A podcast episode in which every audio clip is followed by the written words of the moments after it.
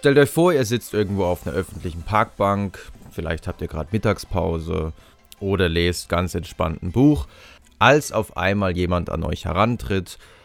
Und es hört sich auch wirklich sehr gut an, was er sagt, denn er sagt, Hi, ich bin Student und im Rahmen eines Forschungsprojektes, bei dem wir die Konzentrationsfähigkeit im Verlaufe eines Tages untersuchen, führen wir ein kleines Experiment durch. Das Experiment geht wirklich nur 15 Minuten lang. Alles, was du machen müsstest, wäre ein 15-minütiges Video dir anzuschauen und danach ein paar Fragen zu beantworten. Und du wirst dafür bezahlt, du bekommst 6 Euro für deine Teilnahme. Vielleicht sagt ihr dann, ja, Klar, warum nicht? Ich meine, 6 Euro pro 15 Minuten, das wäre hochgerechnet immerhin ein Stundenlohn von 24 Euro. Und ich meine, ein Video angucken und ein paar Fragen beantworten, also leichter verdientes Geld gibt es eigentlich gar nicht. Also sagt er, ja klar, machen wir. Und während ihr dann aber dem vermeintlichen Versuchsleiter folgt, um den Versuchsraum aufzusuchen, schaut dieser Versuchsleiter auf sein Handy und sieht, uh, ich habe da eine Nachricht. Ähm, oh verdammt, okay. Ähm, es hat sich leider was geändert und zwar hat sich gerade herausgestellt, dass wir leider für dieses Videoexperiment mittlerweile schon genug Versuchspersonen haben. Das tut mir wirklich leid. Andererseits fällt mir gerade ein, ähm, wir führen ja auch noch ein zweites Experiment durch. Ich weiß, ich weiß nicht, ob das für dich interessant ist, aber es geht auch darum, die Konzentration zu messen und du müsstest einfach so schnell wie möglich eine Reihe von einfachen Symbolen abzeichnen, ohne dabei einen Fehler zu machen. Dieses Experiment würde auch 15 Minuten dauern, allerdings könnten wir dich dafür leider nicht bezahlen. Wärst du daran interessiert? Was glaubt ihr? Wie würdet ihr jetzt reagieren? Würdet ihr sagen, na, vergiss es, nee, das klingt viel schlechter als das, was ich vorher gehört habe? Nee, mach ich nicht. Oder würdet ihr vielleicht, weil ihr euch ja sowieso schon entschieden habt, an einem, an einem Experiment teilzunehmen und ihr jetzt doch irgendwie Lust darauf habt, würdet ihr dann vielleicht tatsächlich sagen, ja klar, mache ich, warum denn nicht?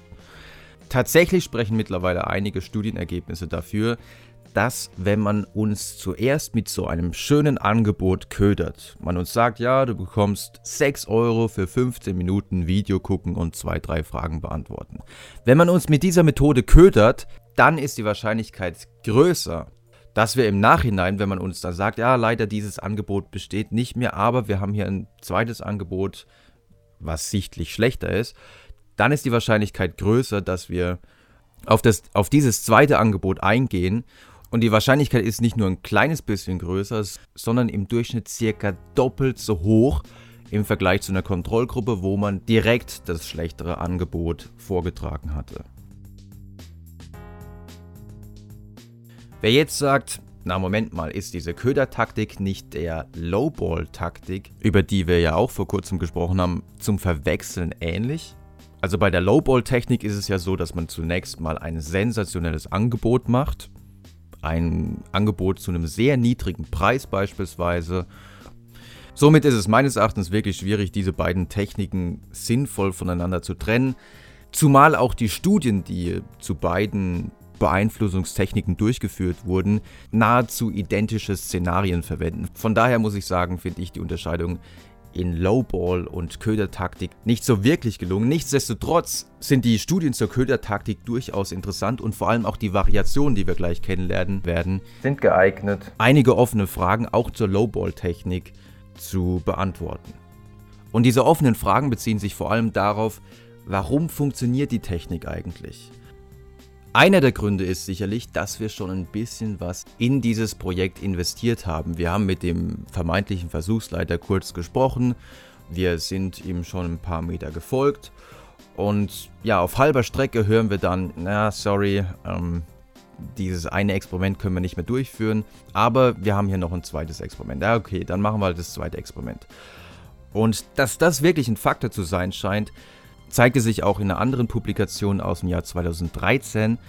in der man sogar noch weitergegangen ist. Man hat nämlich in einer Versuchsbedingung eben nicht schon recht früh gesagt, sorry, dieses erste Experiment, das gibt es leider jetzt nicht mehr, sondern man hat ganz lange gewartet, man hat, man ist mit den Versuchspersonen ins Labor gegangen, die saßen dann schon dort am Tisch, haben darauf gewartet, dass sie jetzt endlich anfangen können und erst dann ist der Versuchsleiter rausgerufen worden und ihm wurde gesagt, sorry, ähm, dieses Experiment können wir jetzt leider nicht mehr durchführen, wir haben da schon genug Versuchspersonen.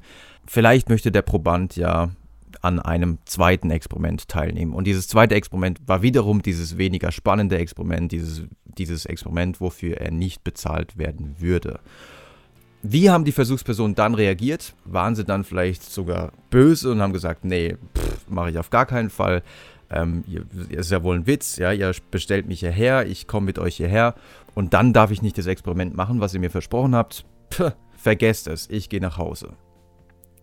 So hätten sie auch reagieren können. Aber so haben sie nicht reagiert. Ganz im Gegenteil, die Zustimmungsquote an diesem zweiten langweiligen Experiment teilzunehmen, war jetzt tatsächlich noch größer. Sie lag bei 92 Prozent, wohingegen in der Kontrollgruppe, in der man von Anfang an gesagt hat, ja, du wirst an diesem Experiment teilnehmen, bei dem du nicht bezahlt wirst und 15 Minuten lang Symbole abzeichnen musst. In dieser Kontrollgruppe waren es nur 38 Prozent.